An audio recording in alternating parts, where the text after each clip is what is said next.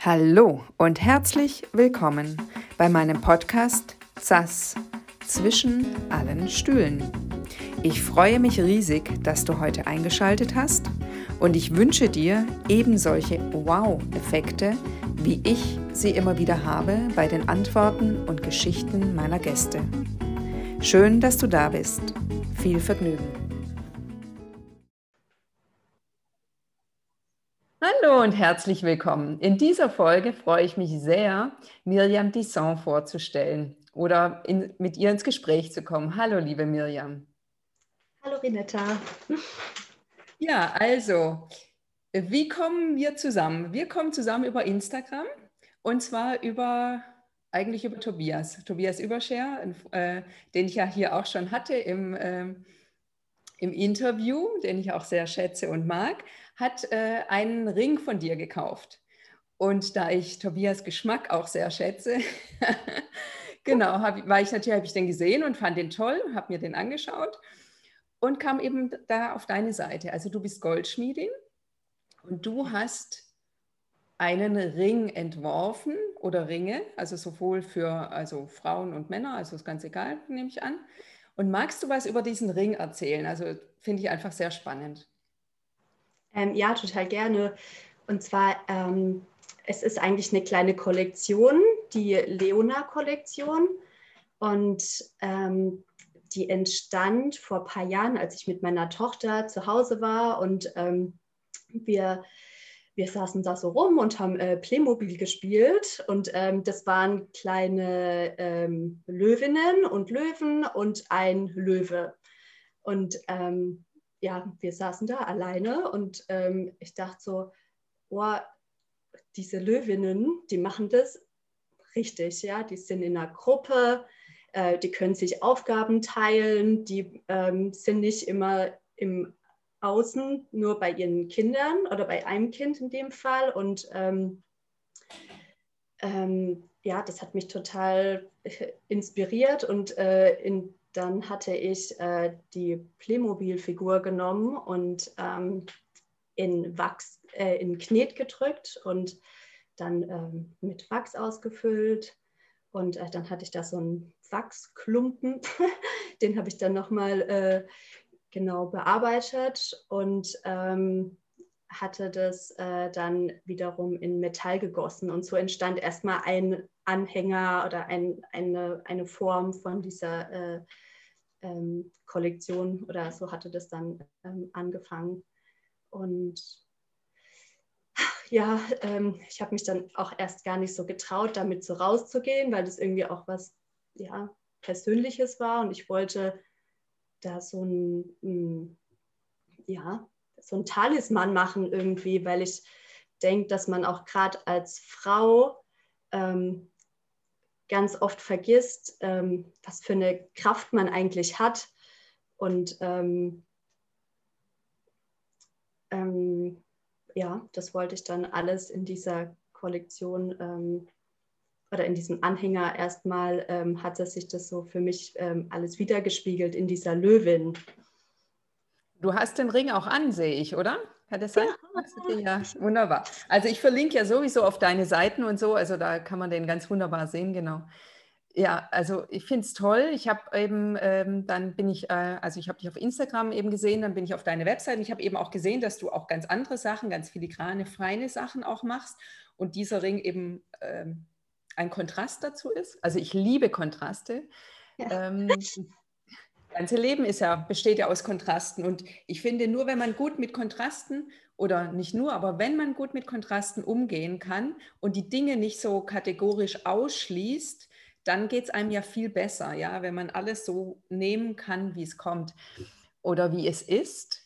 Und auch dann ist erst Veränderung möglich. Und ich finde bei dir eben toll, dass du auch sagtest, ja, du hast die Löwen gesehen und die machen es richtig, die leben eben zusammen, die leben im Rudel, die helfen sich gegenseitig und die sind füreinander da. Und gerade hast du mir erzählt, deine Tochter ist vier. Und mhm.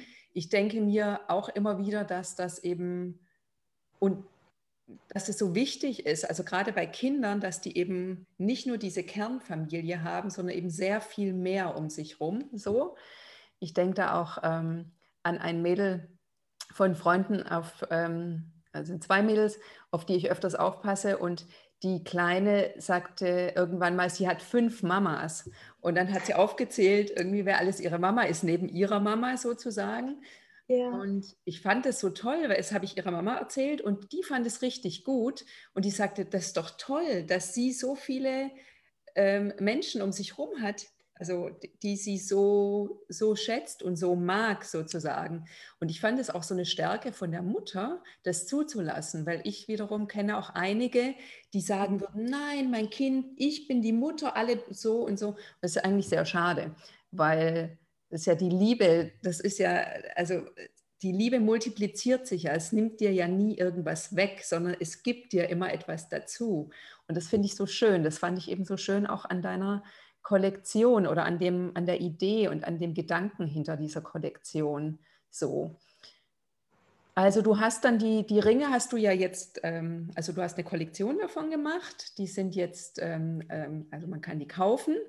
Ja. Und nachdem du die ähm, dann entwickelt hast und produziert hast, wie, wie geht es dir so damit? Also hat, hat es noch was anderes für dich bewirkt jetzt oder Magst du ein bisschen davon erzählen? Wie ist so das Feedback, sage ich mal, zu diesen Ringen? Ähm, ähm, also es, den, den, den Menschen, denen ich das bis jetzt gezeigt hatte, ähm, das war vor allem im, äh, äh, im erweiterten Freundeskreis und auch im, in meiner Familie und natürlich auch in meinem näheren Freundeskreis. Ähm, ähm, die waren sehr davon ähm, angesprochen und ähm, ich habe auch erlebt, dass, es, dass ich dadurch in total interessante Gespräche gekommen bin, weil das ja auch so ein Thema ist, ähm, womit sich ähm, viele Menschen und vor allem auch Frauen so identifizieren können, ähm, dass es ja auch eine Art äh, Sichtbarkeit äh, darstellt. Ähm, ich, ich wollte auch nicht keine Intention haben zu sagen, okay, hey, der Löwe oder die Löwin ist besser oder schlechter als irgendjemandem, sondern nur, dass es um so eine ähm, ähm, Sichtbarkeit geht von ähm, genau von Aufgaben, die zum Beispiel äh, die Löwin in ihrem Rudel hat oder die Löwinnen, ähm, dass das auch eine Wertschätzung ähm, erfahren darf und dass es genauso wichtig ist wie alle anderen Aufgaben, die in so einem äh, Rudel bestehen. Und ähm, das war dann total schön, da in äh, Gespräche zu kommen mit, mit den Menschen. Ist, auch, ist das relativ neu? Wann, wann hast du den entworfen? Wann hast du die Kollektion ähm, ähm quasi auf den Markt gebracht, sage ich mal? Ähm, also ich habe das schon ähm, seit bestimmt einem vielleicht sogar zwei Jahren äh, im Petto, aber habe mich teilweise gar nicht so richtig getraut, damit rauszugehen, das so zu zeigen.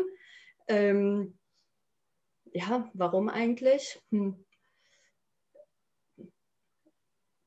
Ja, weil es ja auch so eine gewisse Angriffsfläche vielleicht ähm, bietet. Ich, ich mache mich da ähm, ähm, ja, so frei in meinen Gedanken und auch Gefühlen, die da so mitspielen.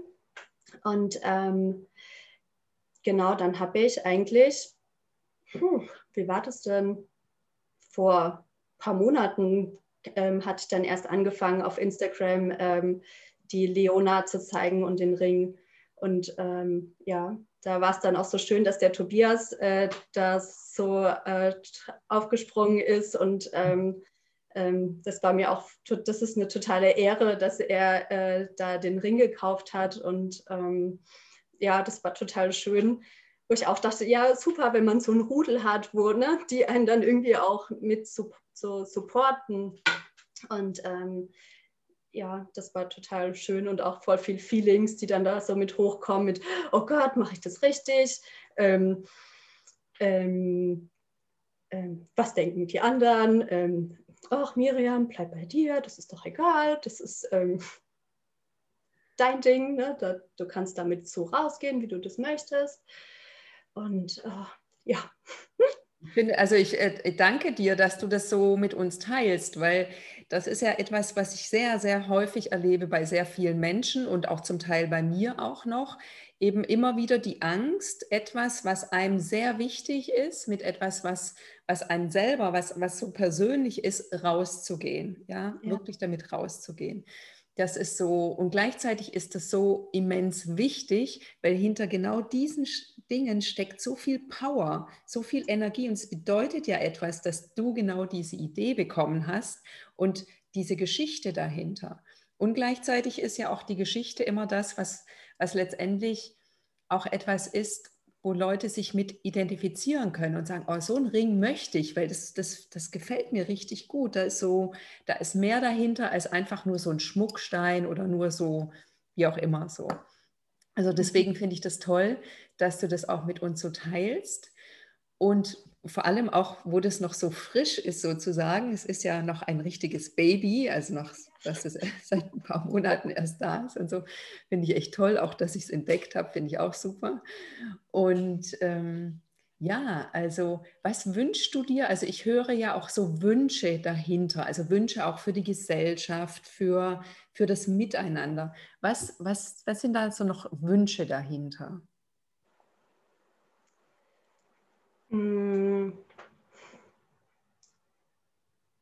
Ja, das sind viele Wünsche. Ähm, ja, wo soll ich da anfangen? Ähm, ähm, mm. es geht natürlich vor allem auch um äh, Gleichberechtigung. Das ist ganz profan, auch wenn oft gesagt wird, die ist irgendwie schon da und vor dem Gesetz ist das alles so, aber ganz in echt ja nicht wirklich, ähm, vor allem in unseren Köpfen.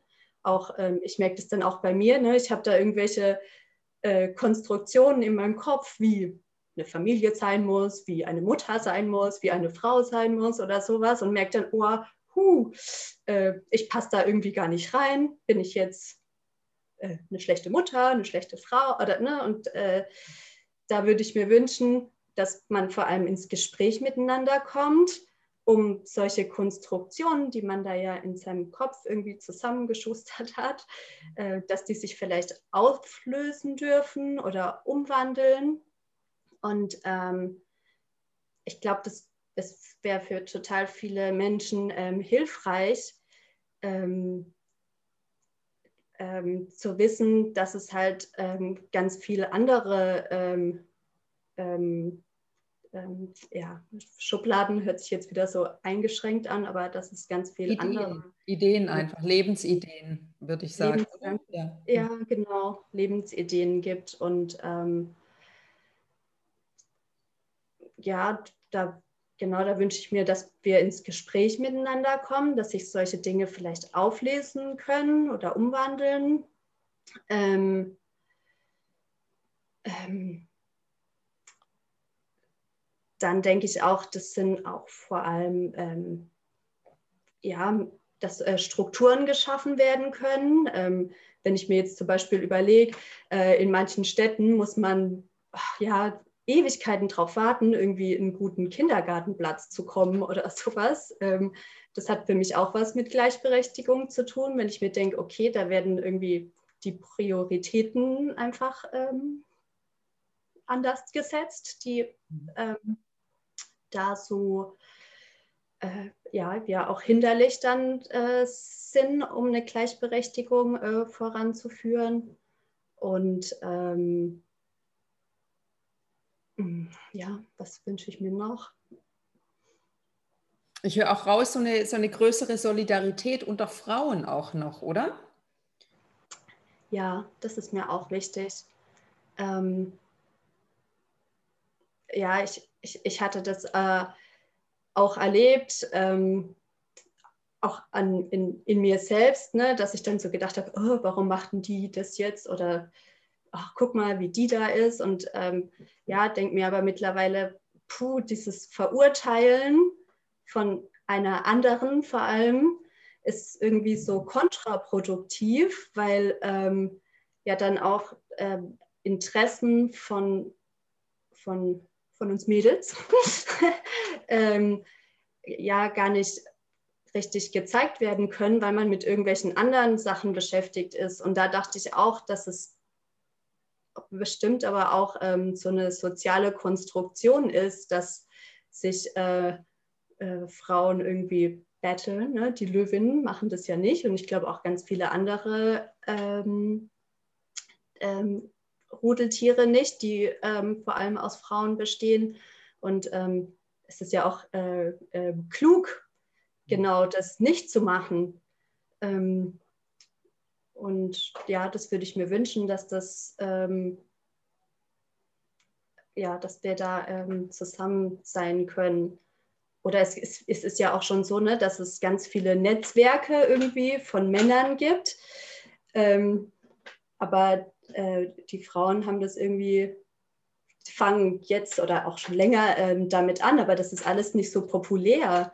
Und ich frage mich, warum. Ich, ja, ich weiß es gar nicht so genau. Ja, sehr spannend. Also ich habe ja auch hier auch extra mein Shirt mit Girls Unite heute angezogen, ja. weil ich das auch in dem, was ich gelesen habe, bei dir auch schon so rausgehört habe. Ja, ich finde es sehr spannend. Also ich finde tatsächlich, dass wir jetzt gerade in einer sehr spannenden Zeit leben, weil ich merke, wie Strukturen gesprengt werden, mehr und mehr, wenn man so wachsamer um sich rumschaut. Und ich habe mich eigentlich schon lange nicht mehr als Feministin bezeichnen wollen, weil ich immer dachte, so, oh ja, immer so. Also mir ist es eigentlich egal, ob da ein Mann oder eine Frau vor mir steht. Also ich sehe immer erstmal den Menschen. Aber tatsächlich ist es natürlich wirklich so. Also ich habe ja nun selber keine Kinder, aber ich sehe das wirklich bei, ich sag mal, 95 Prozent meiner Freundinnen, die Kinder haben, dass ein Großteil der Hausarbeit einfach, also wirklich 5% ist es anders, würde ich mal sagen. Vielleicht 10, weiß ich nicht, vielleicht eher 5, wo es wirklich gleichberechtigt ist, wo die Männer genau alles genau so in die Hand nehmen und auch beide so auch. Und bei den anderen ist so die Aufgabenverteilung ein bisschen, also ein bisschen ist jetzt nicht das richtige Wort, ist einfach nicht im Gleichgewicht. Und gleichzeitig nehme ich aber auch oft wahr, dass die Frauen das aber auch so machen. Ja, also eine Freundin habe ich erst vor kurzem habe ich irgendwann gesagt, sag mal, warum warum rennst du denn so viel und machst das alles zu Hause und so? Er sitzt auf dem Sofa, du könntest ihm doch sagen, hilf mal da und da. Und das ist ein Typ, der würde dann auch Sachen machen, so. Mhm. Ah ja, immer muss ich sagen, ist so kompliziert, ich weiß und so und so dann sage ich mir, okay, also das ist zum Beispiel auch eine Sache, klar, wenn eine Sache immer so gemacht wurde, gibt es natürlich einen gewissen Erklärungsbedarf vorher, was wie wo gemacht werden muss oder sollte oder wird so. Ähm, ja, das ist auch so ein bisschen, natürlich haben Frauen da auch eine gewisse Form von Macht in diesem Bereich, so oder das Sagen sozusagen, so im Haushalt, zu Hause und so weiter. Ich weiß nicht, also ich glaube, da gibt es sehr, sehr viele verschiedene Levels, also warum, wo, wie, was ist. Also ich hatte ja das Glück, ich bin aufgewachsen mit einem Vater, der alles gemacht hat. Ja, er hat geputzt, er hat gekocht, er hat eingekauft. Also gekocht hat meine Mama. Die war sehr krank, als ich aufgewachsen bin. Die hatte schwere Depressionen, als ich Kind war und war sehr, sehr oft im Bett nur. Und mein Vater hat gearbeitet und hat halt noch so, hat gesaugt, der hat, äh, mit ihm habe ich alte Tanten besucht, ähm, eingekauft und so weiter. Also ich habe schon immer dieses Männerbild gehabt, der Mann macht alles. ja. Und tatsächlich hatte ich in meinen Beziehungen auch solche Männer immer. So. Also ich, oder wenn mal beide keine Lust auf Putzen hatten, dann hatten wir halt eine Putzfee. So. Also das war irgendwie, das, das ist spannend, dass ich, obwohl ich nicht, obwohl das bei mir zu Hause überhaupt kein bewusstes Konstrukt war, außer vielleicht, dass ich in Litauen geboren bin und mhm. erst als kleines Mädchen nach Deutschland kam. Und in Litauen haben, meine Be haben beide immer gearbeitet. Also ich hatte schon mit drei Monaten Kindermädchen und meine Mutter hat wieder gearbeitet und dann hat man zu Hause sich einfach, glaube ich, viel mehr auch beides geteilt oder gemacht. Ich weiß nicht, ob es bei allen so ist in Litauen. Tatsächlich kenne ich auch andere, auch in Litauen, wo beide arbeiten und sie trotzdem dann noch sehr viel mehr macht. Mhm. Aber das ist auf jeden Fall ein, ein, ein Konstrukt, was wirklich auseinanderbrechen darf. Ja, so. Also jedes Konstrukt hat halt immer Sicherheiten für beide Seiten.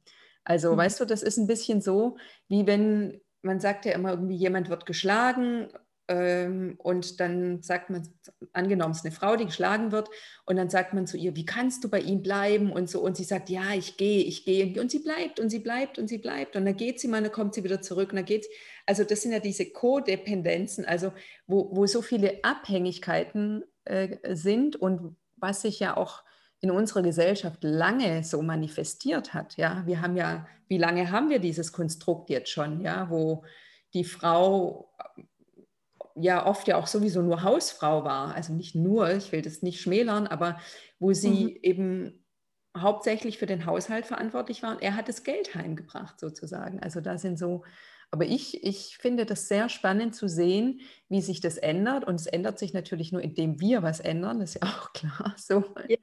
Genau. Und ich das finde aber, dass das ähm, Erste ist natürlich immer der Fokus auf diese Sache. Also wenn du dir schon mal klar bist, okay, da fehlt's und dann automatisch fängt dein Bewu Unterbewusstsein an zu arbeiten und nach Lösungen zu suchen. Okay. Ich habe eben auch, wie du vorher sagtest, dass zum Beispiel dann auch ähm, Kita- oder Kindergartenplätze nicht da sind oder so. Oder erlebe ich, also ich lebe ja in Berlin und wir haben ja hier wirklich eine sehr, sehr gute Landschaft an und Versorgung an Kitas und Kindergartenplätze. Aber auch da gibt es natürlich Wartelisten und so weiter. So. Ja. Mhm. Ja, das ist, das ist ein sehr spannendes, ein sehr spannendes Thema. Und ich, das ist halt eben genau wie du gesagt hast, wenn du ja, also wenn du, wenn du mal anfängst, du brauchst eine Sache, du hast zum Beispiel ein kleines Mädchen, du brauchst eben oder du hättest gerne eine gute ähm, äh, Versorgung für sie, während du arbeitest, eine gute, ähm, ja, dass man sich eben gut um sie sorgt. So, Versorgung klingt irgendwie so komisch, aber dass sich jemand gut um sie sorgt und sie also gut und sie eine gute Zeit hat, während du arbeitest, so und dann merkst du, okay, da gibt es einen Mangel oder das ist da, da gibt es Bedarf an mehr. So, und das ist ja schon mal der erste Schritt zur Veränderung. Und ja, Mhm. Das ist ein sehr, sehr spannendes Thema. Ich könnte jetzt so viel davon erzählen, aber ich möchte ja eigentlich gerne von dir Sachen wissen. Also deswegen ähm, kommen wir nochmal zurück zu deinem, also außer du hast dazu noch etwas, möchtest dazu noch etwas sagen, da kannst du natürlich gerne ja. noch was dazu sagen. Ja, ich finde es äh, total spannend, was du gerade erzählt hast. ähm, auch mit deinem ähm, Papa, ne, dass du da ähm, ein Vorbild hattest. Und ich glaube, das ist nämlich das ganz, ganz Entscheidende. Ähm, es braucht solche Vorbilder, ob das jetzt die eigenen Eltern sind oder ähm, Familien, die man so um sich rum hat oder ähm, irgendwelche Fernsehsendungen, ähm, wo, wo, wo, solche Rollenbilder aufgebrochen werden, damit man auch selber sieht, ähm, das ist ähm, normal, das ist okay. Ähm, wenn ich mich in der und der Rolle nicht wohlfühle ähm, oder die Rolle anders lebe, dass das auch okay ist und äh, dass, dass es nicht so ein ähm, komisches Gefühl erzeugt, ne? wie jetzt vielleicht deine Freundin, die dann ähm, ihren Partner fragen muss und ähm, ja, das erzeugt dann vielleicht irgendwie ein komisches Gefühl und ähm, ja, deswegen, es braucht ähm, Vorbilder und da sind irgendwie, äh, genau, ist jetzt so gerade die Zeit, wo das, ähm, wo, wo, ganz viele Leute ja auch rausgehen und sagen, hey, ich, wir machen das so oder so und ähm, das kann und äh, funktioniert gut und ist aber, glaube ich, trotzdem auch immer mit äh, vielen Diskussionen und so verbunden.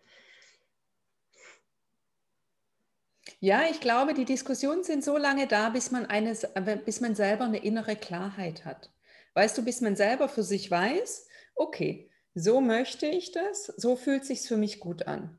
Und wenn ich das für mich einmal weiß und das dann wirklich über Gefühle kommunizieren kann, also so fühlt sich also genau das ohne Bewertung, ohne Abwertung, ohne Beschuldigung, so. Und dazu braucht halt eine eigene innere Klarheit. Und ja, du hast vollkommen recht. Also ich hatte wirklich da das Glück mit so einem Vatervorbild sozusagen so. Mm, also zum Beispiel mein Bruder war auch, also der hat äh, drei Kinder und ähm, vier eigentlich. Und der hat, ähm, also, naja, komplizierte Familiengeschichten, egal.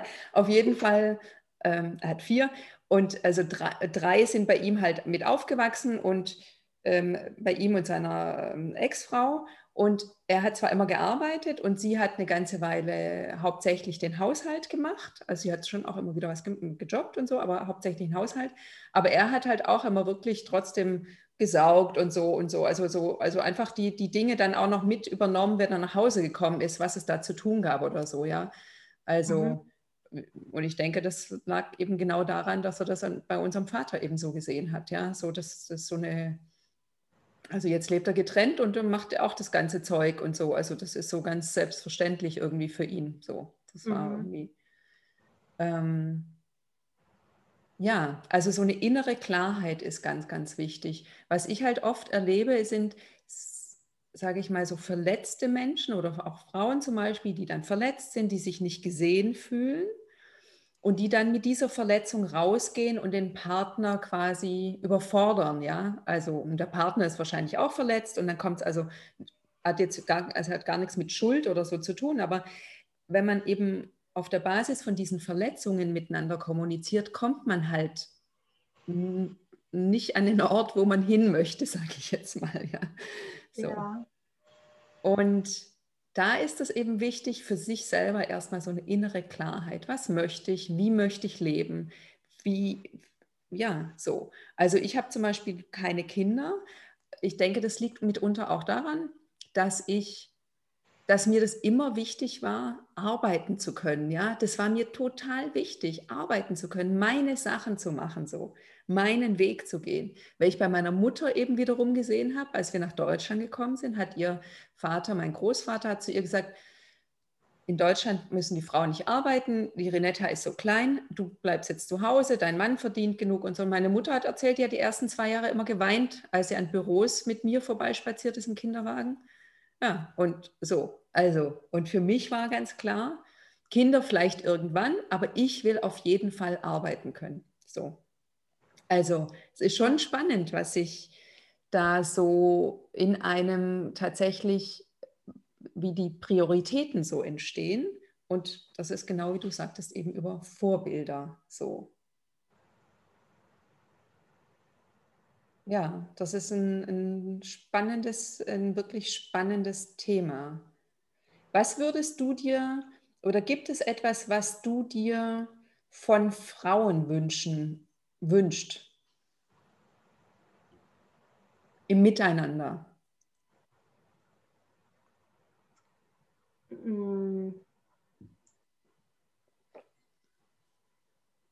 Ich wünsche mir, dass es ähm, ein Annehmen ist untereinander, dass ähm,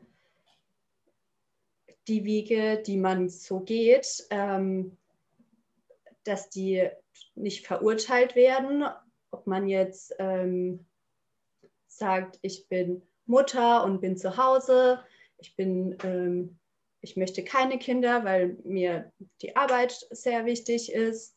Ähm, ich möchte Kinder, aber gleich wieder arbeiten. Ich möchte whatever, ja, ähm, dass das ja einfach so stehen gelassen werden kann. Ähm, und ähm, ich, hab, ich, ich, weiß leider jetzt gerade gar nicht, ähm, wo ich das gelesen hatte oder wo ich das her habe. Was ich so interessant fand, war, ähm, das hatte eine Frau gesagt, die ähm, gemeint hat, dass man ähm, bewusst als Frau, wenn man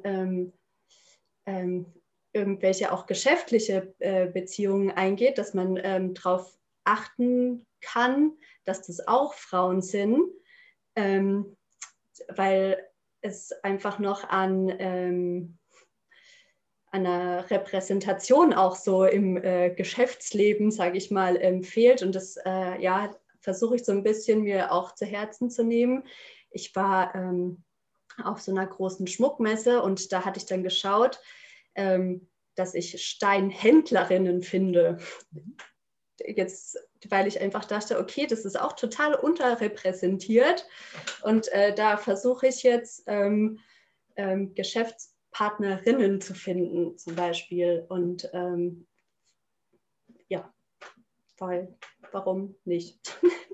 Ja, ist auch ein toller, ein toller Impuls, finde ich tatsächlich, weil genau, genau aus dem Grund, weil es, weil man das stärken kann, weil man das stärken kann, ja. Also da, wo man seine Energie hingeht, äh, gibt, wo man einkauft, mit wem man arbeitet, also da gibt man seine Energie hin und das stärkt man dann dadurch, ja.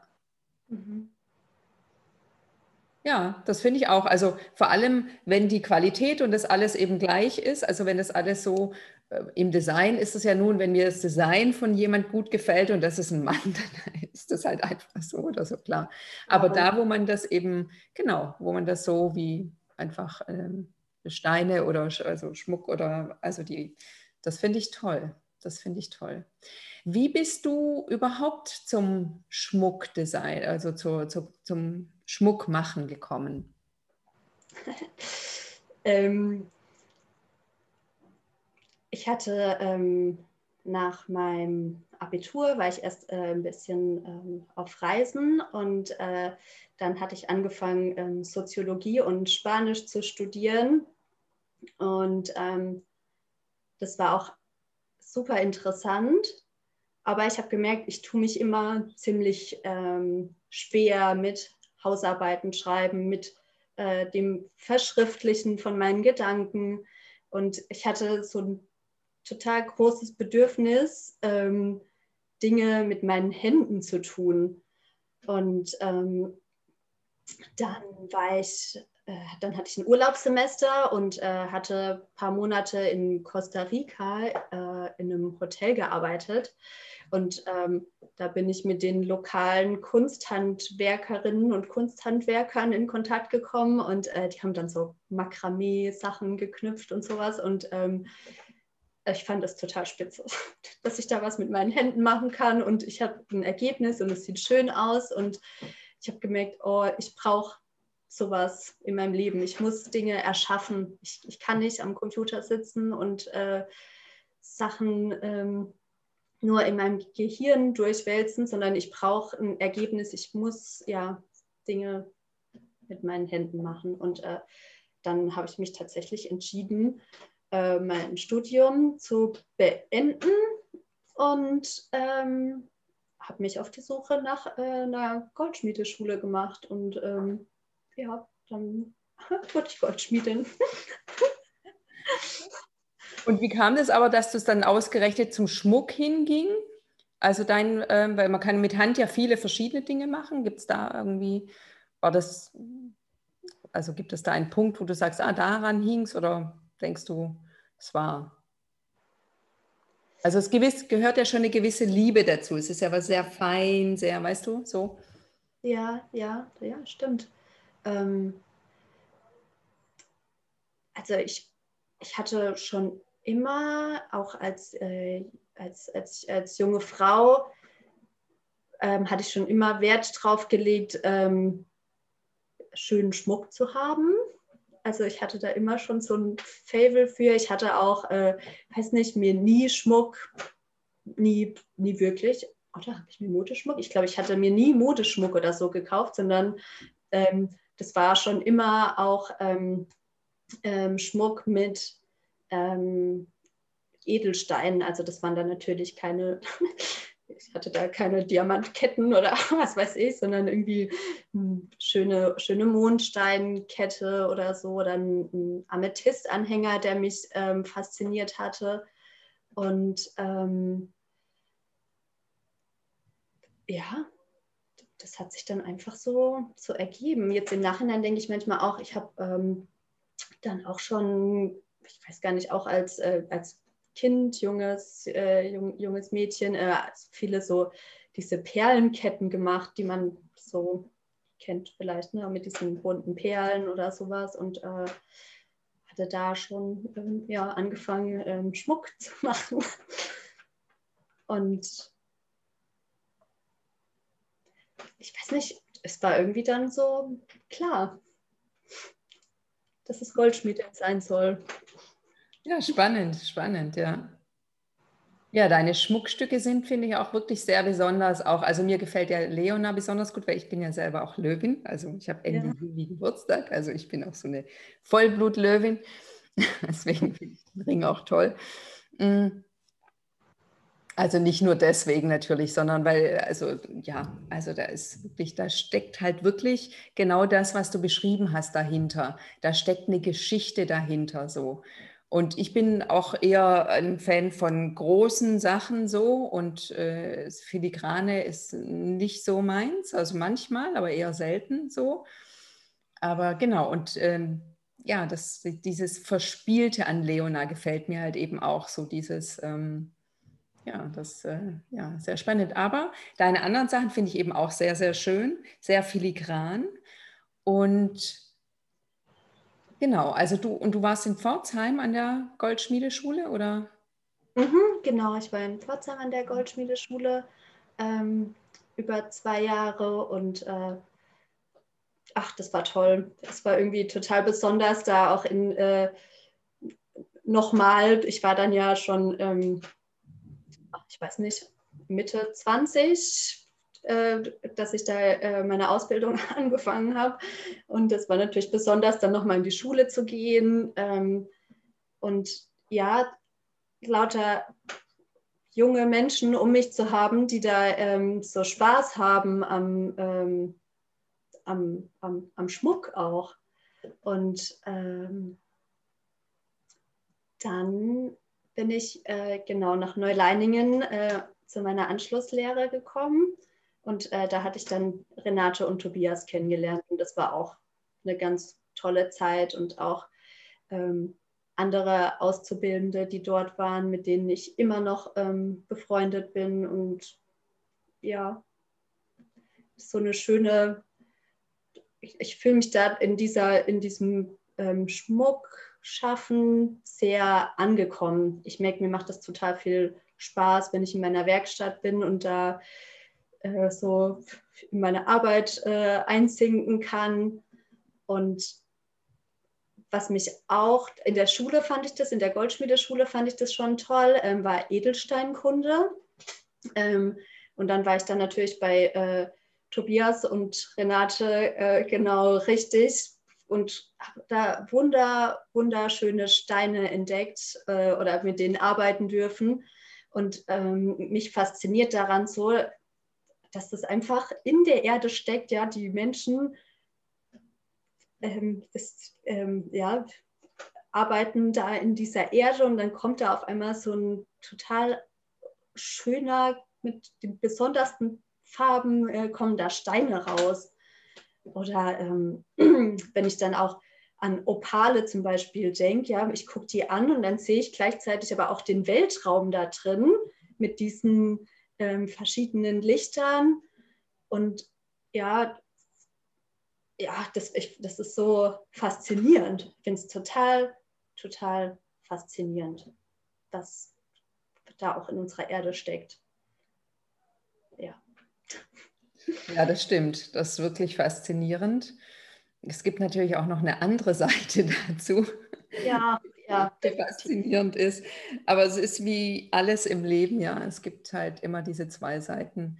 Ich habe auf der Berlinale, ich bin ja so ein großer Berlinale-Fan, ich weiß nicht, war das auf der letzten oder vorletzten, also letztes oder vorletztes Jahr, da habe ich einen Film gesehen über ähm, oh, Kirgistan oder, naja, also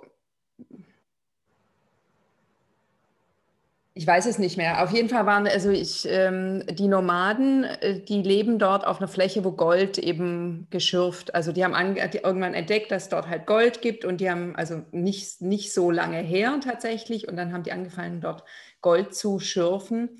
Und das, die, die ganzen, das ganze Gelände von, von den Nomaden, also irgendein Bürgermeister hat es halt verkauft und dann müssen die halt weg. Und so, und nicht nur das, sondern es gibt dort auch ein Lied, das finde ich echt, das fand ich echt auch ganz spannend. Das haben zwei, äh, es waren, ähm, glaube ich, alles mehr oder weniger Laienschauspieler, die waren dann auch da bei der Berlinale, das ist ja dann oft so. Und äh, ein Junge war der Protagonist des Films, der war vielleicht so 14, 15, 16 und ein kleines Mädchen und die haben dann zusammen dieses Lied des, ähm, des Films zusammen gesungen, weil das eben so ein, also so ein, so ein Lied, äh, was die eben haben, was deren äh, Brauch ist zu singen. Und das besingt halt eben, dass wenn das ganze Gold aus der Erde gezogen sein wird, dann wird die Erde zusammenfallen. So. Also wenn die hm. ganzen Goldadern da so, ja, es ist sehr, sehr, ja, so. Genau, aber auch da kann man wahrscheinlich schon darauf achten, wo man sein Material dann herbekommt, nehme ich mal an, oder? Also.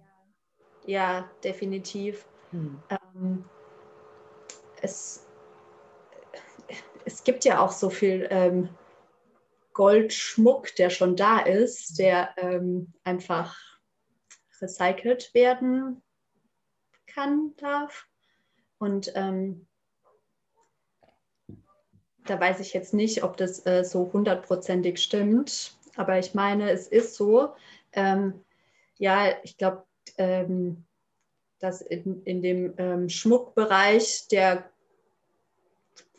von diesem ganzen Gold, das da so geschürft wird und sowas. Ich glaube tatsächlich, dass es da in dem Schmuckbereich, dass der kleinste Teil ist, der da ähm, verwendet wird, ähm, weil da tatsächlich, glaube ich, auch wieder relativ viel ähm, recycelt wird. Es gibt ja diesen RJC, ähm, ähm, das ist wie so eine Art äh, Zertifikat, äh, genau, ähm, das ähm, drauf schaut, dass das ähm, ähm, verantwortungsvoll mh, äh, verantwortungsvolles Gold oder verantwortungsvolles Edelmetall ist. Und ähm, ich meine, das ist nämlich ähm, relativ viel ähm, recycelt. Aber ja, das ist natürlich ein Thema, wo man unbedingt ähm, drauf achten sollte. Das ist, äh, das ist wichtig. Auch bei Steinen.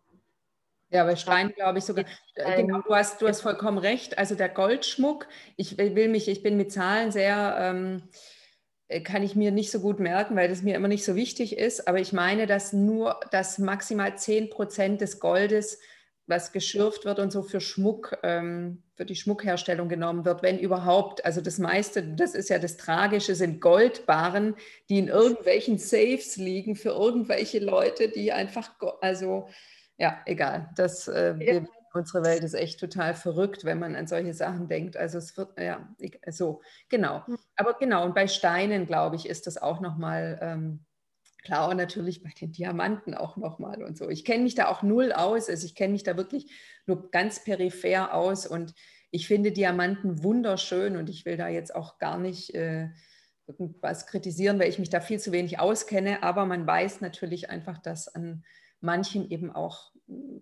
viel Blut hängt oder Schweiß, äh, Ausbeutung sozusagen, ja. Ausbeutung. Ja, ja, genau. Ja, und es entstehen jetzt auch, ähm,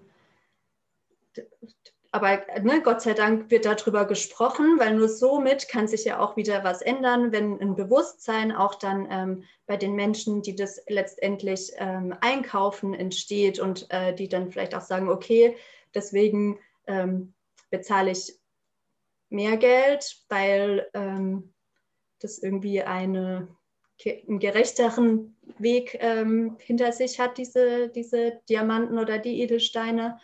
Ähm, und ähm, ja, da kommen jetzt auch immer mehr Firmen, die sagen, okay, wir handeln mit ähm, ähm, Fair Trade Steinen oder genau, dann gibt es ja auch ähm, Diamanten, wo man weiß, das sind keine ähm, Blutdiamanten. Und ähm, da ist es natürlich am, klar am Goldschmied oder an der Goldschmiedin, die das verarbeiten, dass die äh, sowas äh, bevorzugt verarbeiten und am, ähm, an der, am Kunden und an der Kundin, die dann sagen, okay, wir, uns ist es wichtig, dass solche Steine verarbeitet sind.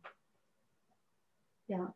Ja, sehr schön, dass genau, dass wir das dann auch äh, hier doch noch thematisieren, auch weil genau, das wusste ich zum Beispiel auch gar nicht, dass es dann auch solche ähm, inzwischen solche Prüfsiegel gibt oder ähm, äh, Gütesiegel oder wie auch immer, dass man eben auch wirklich nachvollziehen kann, ah, das kommt daher oder eben ähm, genau. Und da, es wird ja auch im Schmuckbereich einfach Menschen geben, denen es sehr am Herzen liegt, da eben auch ähm, einen fairen oder ja, einen fairen Handel zu, zu betreiben, sozusagen. Also nicht einen, der auf Ausbeutung basiert, sondern einen, der eben auf ähm, alles, was ich gebe, bekomme ich auch basiert, also so auf ein gutes Miteinander. So, ja. Ja, ja. Inwiefern, also bei diesem ähm, Goldsiegel, da weiß ich, das ist ähm, eine sehr offizielle Sache, äh, wie das tatsächlich dann bei den ähm, Fair Trade gehandelten Edelsteinen ist, ähm, wie arg da die ähm, Kontrollen sind, ähm, ob das gerade noch auch sich am entwickeln ist, da müsste ich mich auch noch mal weiter ähm, für informieren. Ja. Aber ich finde es schon allein wichtig, dass das eben ins Bewusstsein kommt, dass da was entsteht. Es wird immer Leute geben, die dann sagen, ah, kann man das wirklich nachvollziehen? Das ist ja bei Bio auch oder so, dass dann, dass ich immer wieder höre, so, oh, was, was, was lohnt sich, weiß man das und so. Also entweder hat man ein Misstrauen oder man hat ein Vertrauen und man tut das Beste, was man kann, sozusagen. Und was natürlich ganz toll ist, wenn man jemanden kennt, der wirklich so ganz persönlich da jemand kennt und involviert ist und so. Zum Beispiel hatte ich drei Jahre eine Espresso-Bar und dann habe ich äh, mit einem Kaffeelieferanten aus Berlin zusammengearbeitet. A, fand ich dessen Kaffee wirklich sehr, sehr gut, also Espresso, äh, Espresso-Bohne. Und B, hatten die zum Beispiel kein, kein Zertifikat, aber die sind halt wirklich jedes Jahr hingeflogen. Die haben, die haben also Geschichten darüber erzählt und geschrieben und, und äh, also, dass sie die kennen. Und also ich wusste einfach, hey, das sind Jungs, denen ist das ein totales Anliegen, ja, so die machen das, weil die das gut finden, weil das gibt es ja. Es gibt, gibt ja, ja, einfach Leute, die machen die Dinge, weil sie sie gut finden, nicht weil sie ein Zertifikat wollen, nicht weil sie. Und wenn du es dann nicht glaubst, glaubst du es halt nicht. Also so, das ist, oder weißt du so. Aber immerhin, also was halt sehr gut ist, ist so, dass eine Transparenz reinkommt in, in, in alles und dadurch sich dann eben auch Dinge verändern oder verschieben können. So. Jetzt zum Beispiel, wenn ich einen Kaffee hätte, würde ich den Kaffee von zwei Mädels nehmen, die äh, zwei, äh, deren Eltern aus Äthiopien kommen und die angefangen haben, in Äthiopien mit Frauen zusammenzuarbeiten, die dort Kaffee pflücken.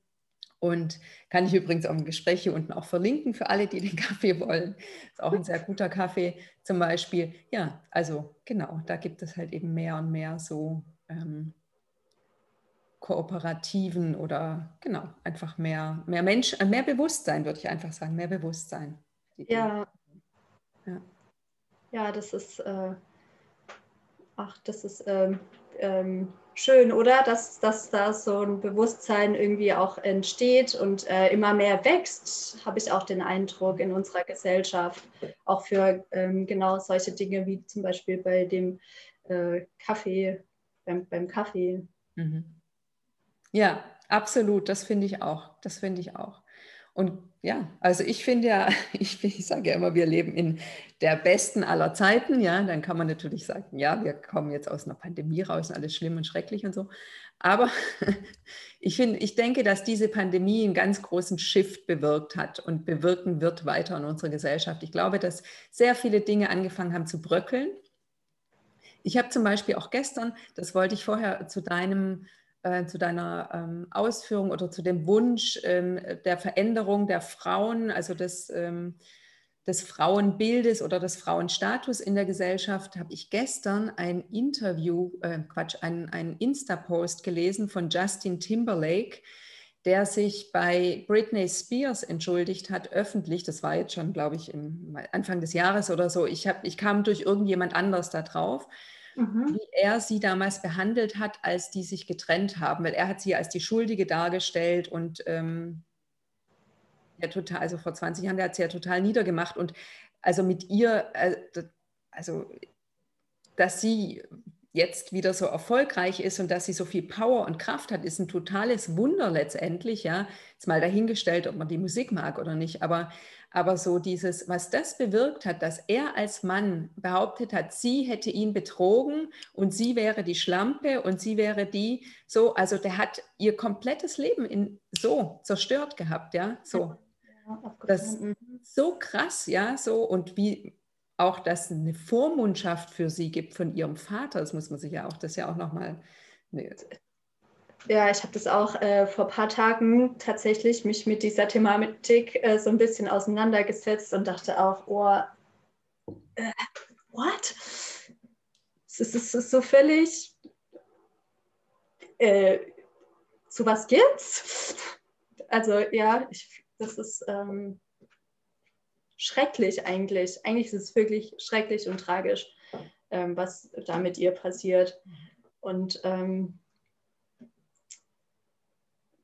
ja, Hut ab, wenn dann Menschen daraus irgendwie was lernen, ne? wie jetzt da der, äh, der, der, Justin, wenn er da ähm, sehen konnte, dass er da irgendwie ähm, falsch gehandelt hat und das im Nachhinein auch nochmal jetzt revidiert. Ja. ja. Also auch das sprengt tatsächlich was. Ja, man kann sagen, oh, ist so spät und so und so, aber egal, es sprengt halt was. Es sprengt was und das bewirkt ja auch bei ihr etwas. Und auch sie wird garantiert, also sie kämpft ja jetzt gerade aus dieser Vormundschaft rauszukommen und ich kann mir auch vorstellen, also ich bin mir sicher, dass sie es auch schaffen wird und ich kann mir auch vorstellen, dass sie auch da im System wirklich eine Veränderung bewirken wird. Also man, man spricht ja darüber jetzt auch, ob diese Vormundschaft in Amerika überhaupt noch bestehen bleiben soll, also dieses äh, Prinzip sozusagen so. Mhm. Ja. Ja, letztendlich ist ja alles, was uns passiert, letztendlich, also ich sage immer, man kann immer alles als entweder als Katastrophe sehen oder einfach als Lernerfahrung, ja. Manche mhm. Lernerfahrungen sind halt unangenehmer als andere. Aber, ja, aber wenn ich eben, wenn ich wirklich rausgehe aus diesem, ich habe versagt, weißt du, und reingehe in diesem, ich habe was gelernt, ist ja ein komplett, ist ein komplett anderes Bild komplett anderes Bild. Ja, ja, definitiv. Ja, da ähm, hatte ich auch mal gelesen, dass es ähm, in den USA, dass es da eine ganz ähm, andere Fehlerkultur zum Beispiel ähm, gibt, äh, die wir, ja, ich sag mal hier in unseren Breitengraden ist es ja oft so, oh Gott, du hast es nicht geschafft, versagt, Fehler. Ah. Ähm, ja, sind dann irgendwie, wenn man, wenn man das dann als Learnings ähm, so mitnehmen kann, ist das super, vor allem ja auch für einen selbst. Das macht ja alles so viel leichter, wenn man sagt, okay, ähm, dumm gelaufen, ich ähm, versuche es nochmal, ich mache es anders, ich habe das daraus gelernt. Ja, das stimmt. Ähm. Ja, absolut. Also man, also es ist eine Form, also genau, also dass dieses oh, Fehler, falsch, Versagen, das ist ja eine Form von Beschuldigung. Also man schlägt sich selber dauernd irgendwie, also man schlägt sich selber dauernd, das kann man nicht anders sagen, man macht sich runter. Und das andere ist, okay, dumm gelaufen, habe ich mir anders gewünscht, habe ich mir anders vorgestellt vielleicht auch, habe ich anders gewollt. Aber was kann ich jetzt daraus lernen? Wie, wie sind jetzt meine nächsten Schritte? Und das gilt ja wirklich für, für jeden Bereich halt auch, ja. Ganz egal, ob es in Beziehungen ist, dass da irgendwas nicht funktioniert, ob das im Job ist, dass da was nicht funktioniert, ob es in der Erziehung ist, ob es in der Freundschaft, egal, weißt du, in jedem, in jedem Bereich. Das wünsche ich mir einfach, dass die Menschen da wirklich aus diesem Ich habe versagt rauskommen. Auch ich übe das noch, ja, so und rein in in dieses Okay. Und natürlich in dem Moment, wo es erstmal sich richtig kacke anfühlt, darf man doch diese Kacke mal richtig fühlen. Auch das nicht wegrennen davon, nicht irgendwie, okay, das ist jetzt so richtig, richtig so. Oder man kann auch sagen, das ist jetzt mein Untergang. So, also ich liebe das auch zu dramatisieren, ja, wenn ich schon merke, ich gehe da so einen Weg runter, der der nicht so der Lernweg ist, sondern, so, sondern eher so, oh, das ist das Versagen meines Lebens, dann gehe ich da so richtig rein und wenn ich dann da so richtig drin bin, komme ich wieder raus. Mhm. Das, ja. ja. Und dann lerne ich und dann gucke ich, was, was, äh, was, was lerne ich daraus? Was, äh, ja. ja. Ja, wenn die Gefühle, ne, wenn die dann auch so ausgelebt werden dürfen und ähm, mit diesem, ah, ich, äh, das geht so nicht, man darf keine Fehler machen. Damit spürt man ja vielleicht auch dann gar nicht den Schmerz, der damit irgendwie verbunden ist, sondern das sind ja dann, äh, ja, man ist so damit beschäftigt, es dann vielleicht auch auszubügeln, ja, oder dieses Gefühl da wegzukriegen und ja, kann dann da vielleicht auch gar nicht so rauskommen wieder. Das ist, ja. Genau, und zudem ist auch alles, was du unterdrückst, wird stärker oder bleibt länger. Also hm. das kommt auch noch dazu. Also wirklich, umso größer der Widerstand ist gegen eine Sache, umso länger bleibt diese Sache bei dir. Ja, also mhm. wenn du irgendwie, keine Ahnung, also braucht man braucht ja gar kein Beispiel, aber ich glaube, das, das, versteht nicht nur jeder, das kennt jeder. Ja, also mhm. wenn ich eine Sache, also ich habe jetzt im, letzte Woche hatte ich ja selber so einen kurzen Impuls gehabt hier im Podcast und da habe ich über, wieder, über Bewertungen gesprochen, dass ich jetzt ganz bewusst mein Bewertungssystem gesprengt habe. Und dann habe ich erzählt, dass ich eben zum Beispiel ähm, schon jahrelang, seit, seit meiner, meiner Jugend, also seit ja, ungefähr seit meinen 20ern auf jeden Fall immer so einen aufgeblähten Bauch habe. Nicht immer, aber 95 Prozent der Zeit. Mhm. Und dieser aufgeblähte Bauch war etwas, was ich überhaupt nicht haben wollte. Also bis heute, obwohl ich das weiß mit diesem Widerstand und allem, ja. So, ich konnte mich mit diesem auf, ich fand es ästhetisch unter, also ich wollte es einfach nicht. Ich wollte das weghaben. Und rate mal, was ich bis heute habe. Genau diesen aufgebläht. Und jetzt habe ich gedacht, okay, jetzt ist er so, egal, ist okay, darf sein, ist egal, so, so. Das, damit gehe ich jetzt so. Und immer wieder, wenn dann irgendwas kommt, sage ich, egal, das ist so. Es ist sehr, sehr spannend, dass diese ja. Dinge so stark in uns, ähm, bei uns bleiben, die man auf gar keinen Fall will. Ja, so. mhm. ja. ja das ist spannend, ähm, die, die Sachen so anzunehmen, die man nicht will und die aber halt einfach da sind. Also, ne, das, ja, wow. Ja, das ist wirklich so. Und deswegen habe ich auch beschlossen, ich, ich spreche darüber, ich erzähle das jetzt einfach mal, auch letzte Woche schon, weil ich so dachte, so, weil ich natürlich habe mich immer so angezogen, dass man das groß gar nicht sieht. Das kann ich ja wunderbar und so, ja. Also so. Aber ich habe halt ganz oft die Luft angehalten. Ich habe ganz oft mich verkrampft, einfach tatsächlich körperlich mhm. auch, ja. Also so, weil ich denke, wie, wie, wie viel ich mir selbst Luft geraubt habe, ja, so zum Atmen, zum Sein. Man kann ja nur richtig sein, wenn man richtig atmet, weißt du? Also es ist schon spannend, schon, schon wirklich spannend, ähm, ja, äh, wie wir auch funktionieren und welche Geschichten wir uns erzählen. Und ja, das ist wirklich sehr, sehr spannend. Ja.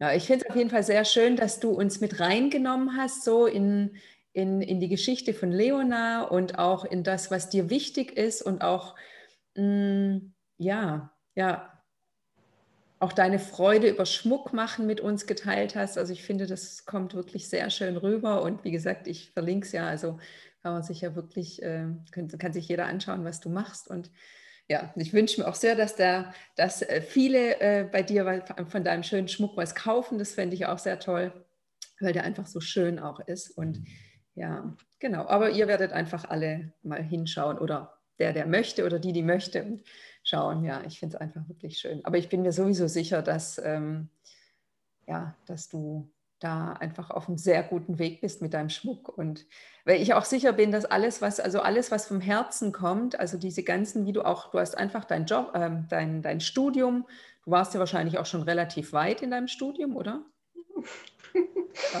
ja. äh, hörte sich so an. Also du hast einfach den Mut gehabt, Stopp zu sagen, bevor du gesagt hast, naja, irgendwie geht, machen ja viele auch immer noch. Auch das ist schön, auch das sprengt sich ja mehr und mehr, ja.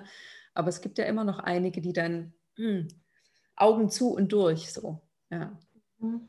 Und dass du dann hier eben so entspannt und strahlend sitzen kannst, liegt ja eben genau auch daran, dass du beschlossen hast, nee, stopp, ich mache was anderes, ich mache hier, ich mache Schmuck. Und zwar schönen Schmuck. ja, ich finde es ganz wundervoll, dass du hier warst bei mir im Gespräch. Ich habe noch eine Abschlussfrage. Und zwar, Miriam, stell dir vor, ich komme mit einem Koffer mit 20 Millionen Euro. Hast du eine Idee oder eine Vision? Was würdest du tun, was eben auch gesellschaftlich eine Veränderung bringen würde? Also du darfst natürlich erstmal dich gut um dich selber kümmern, dich gut aufstellen und so, ganz klar. Mhm. Aber dann darüber hinaus, weil ich bin der Ansicht, nachdem wir uns gut um uns selbst gekümmert haben, werden wir ganz schnell wieder in irgendeiner Form unzufrieden. Und die Zufriedenheit liegt eigentlich darin, dass wir etwas erschaffen oder etwas tun, was größer ist als wir selber und viel mehr Leute, das Wohlbefinden von vielen Leuten einschließt, ja. Weil ja. ich anfange, viel Geld zu machen oder einfach mein Lebensstandard sich, sich, sich irgendwie so verändert und aber der meiner Freunde bleibt irgendwie gleich. So. Mhm. Ja. Ja, das, äh, da bin ich total bei dir. Und ich denke manchmal auch, wir, wir sind halt auch Rudeltiere. Und, absolut, absolut. Ähm, ja, nach, nachdem ich mich und meine Familie und meine Freunde ähm, gut aufgestellt hätte, ähm, ich glaube, ach ja, was würde ich machen? Ich würde mir ähm, vielleicht irgendeine Organisation suchen oder gründen, ähm, die,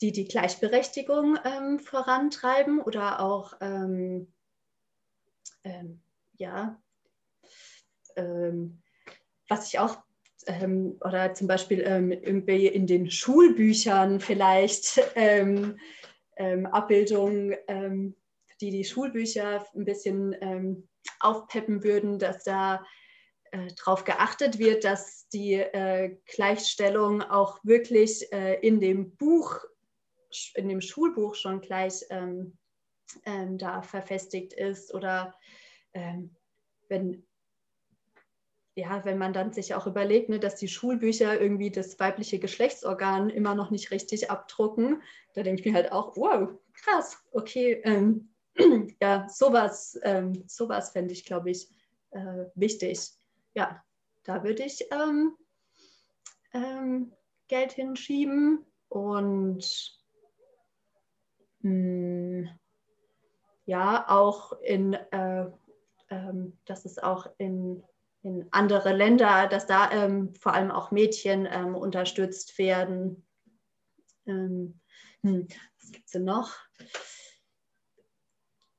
Ja, Projekte gründen, die ähm, Aufklärungsarbeiten leisten, auch zum Beispiel ähm, ähm, über diese ganze Care-Arbeit, die ja hauptsächlich auf den Schultern ähm, von den ähm, Frauen lastet oder auch nicht, ja doch, ja, lastet, ausgeführt wird einfach oder die dann zu wenig ähm, Anerkennung, auch vor allem in Form von äh, Geld, zeigt. Ähm, ja. Hm. Das würde ich dann noch weiter ausspinnen, ja. aber das ist jetzt der erste Impuls, den ich äh, dazu, dazu glaube ich, hätte. Ja. Mhm. Genau, es ist ja auch äh, manchmal überraschend, äh, auf so eine Frage dann äh, viele Ideen zu haben, es sei denn, man beschäftigt sich schon mit einer Sache ganz besonders. Hast du denn Organisationen, die du jetzt schon, wo du sagst, du, deren Arbeit findest du richtig gut oder würdest du da erstmal gucken danach? Ähm, ich würde danach erstmal schauen. Also jetzt so aus dem Stegreif, aus meiner Erinnerung, äh, kann ich da gar nichts, äh, kann ich da leider gerade gar nicht, gar nichts sagen. Ja. Ja, nee, also ich, ich kann äh, sagen, also es gibt einmal, was ich super finde und unterstütze, ist Kiva.org. Das ist eine Plattform, die Mikrokredite verleiht an, an Menschen, die nach Krediten fragen, überall auf der Welt. Okay. Und zum Beispiel unterstütze ich da, ähm, also unterstütze ich da besonders gerne Frauen so.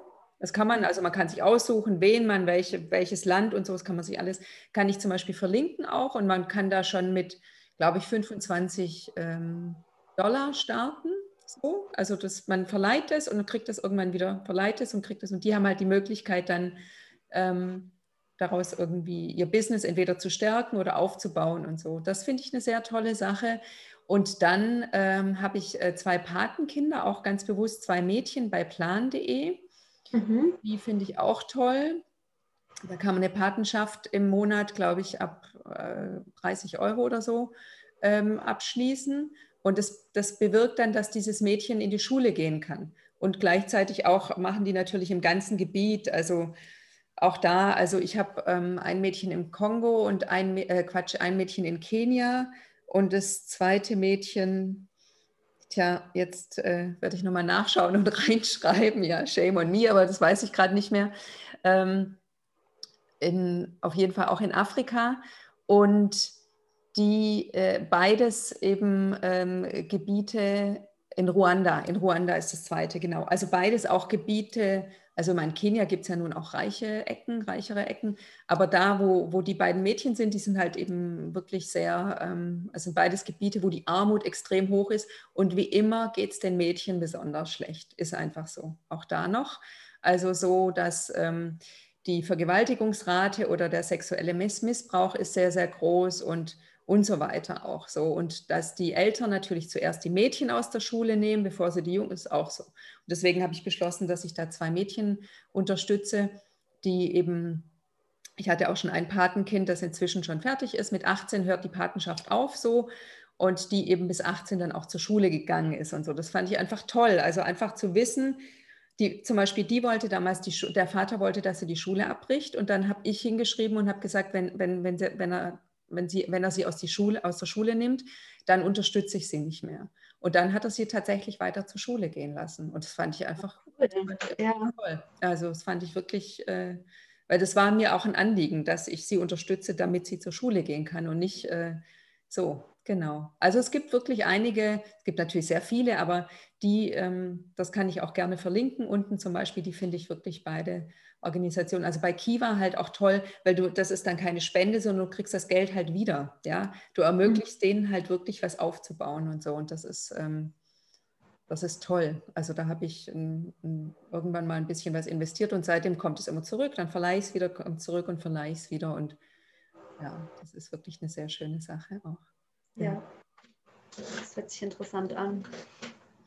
Liebe Miriam, ich danke dir ganz herzlich für dieses Gespräch. Ich entschuldige mich auch, dass ich in diesem Gespräch so präsent war und dir gar nicht so viel Raum gegeben habe zu, äh, zu, zu sprechen, meinem Gefühl nach. Ich hoffe, du hast dich trotzdem wohlgefühlt bei mir. Ja, ähm, sehr. Ich danke dir, dass du äh, da ähm, auch viel geredet hast, weil ich mich total äh, nervös war und ähm, dann ein bisschen auch manchmal das Gefühl habe, so meinen Faden ähm, zu verlieren. Und äh, das hat mir total geholfen, da durch das Gespräch zu kommen. Deswegen alles, alles gut. Ich, ich danke dir für die Einladung und dass ich ähm, über die Leona reden durfte und ähm, auch die Gedanken, die so dahinter stehen und dass wir da ja ins Gespräch drüber gekommen sind. Das fand ich ja toll. Ja, ganz meinerseits. Ich finde es auch wirklich toll, auch deine Ausstrahlung und wie ich schon sagte, die Geschichte dahinter finde ich ganz, ganz wunderbar. Ich bedanke mich auch ganz herzlich bei allen Zuhörern, Zuhörerinnen, Zuschauerinnen und Zuschauer. Und ich sage mal, bis bald. Wie schön, dass du heute eingeschaltet hast. Ich danke dir sehr für deine Zeit und Aufmerksamkeit. Ich freue mich riesig, wenn du meinen Podcast oder Kanal abonnierst und wir uns nächste Woche wieder hören. Mach es dir schön, hab eine wundervolle Zeit.